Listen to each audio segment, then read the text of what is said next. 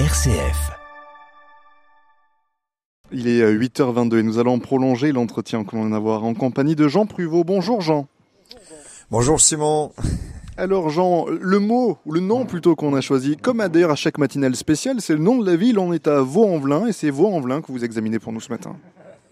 Eh bien voilà une belle occasion en effet de rappeler deux choses. Hein. La première c'est que les mots ne sont pas seulement ceux de la langue française enregistrés euh, avant les pages roses du Petit Larousse illustré, ce sont aussi ceux qui suivent les pages roses, dévolus aux noms propres et notamment les toponymes, c'est-à-dire les noms de lieux qui bien entendu ont aussi leur étymologie.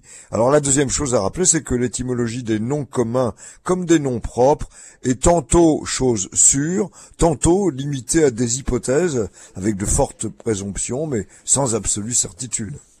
Et je crois comprendre, Jean, que c'est le cas de Vaux-en-Velin, je me trompe? Ben non, c'est bien cela, Simon. On a de solides hypothèses, si on peut dire, mais pas de certitude.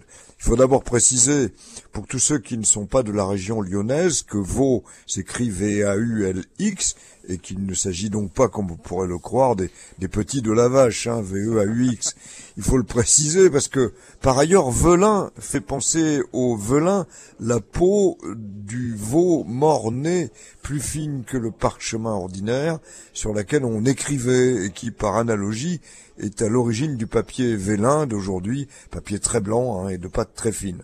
En fait, velin dans veau en velin tient probablement son origine du latin velus, la brebis, et on peut donc imaginer que la région dite du Velin était une région marquée par l'élevage, notamment des brebis. Rappelons que le pays du Velin, comme on doit le dire, est situé donc euh, sur la rive gauche du Rhône, et ce territoire garde sa trace dans le nom de la commune de Vaux-en-Velin.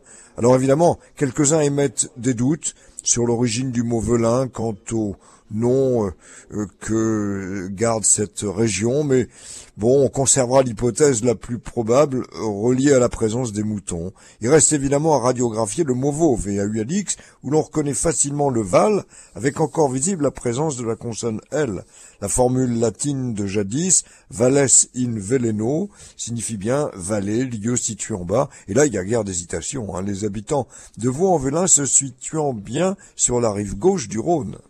Et pour parachever notre culture générale, Jean, vous nous rappelez comment s'appellent les habitants de Vaux-en-Velin?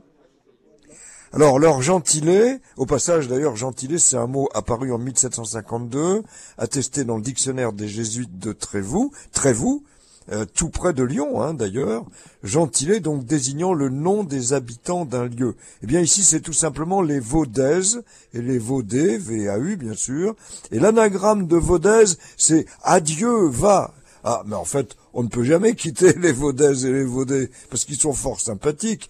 C'est une anagramme à oublier, donc.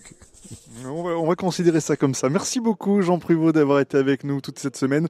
Jean, on vous retrouve bien évidemment la semaine prochaine à partir de 8h22 pour examiner un nouveau mot du jour en lien avec notre grand invité. À la semaine prochaine.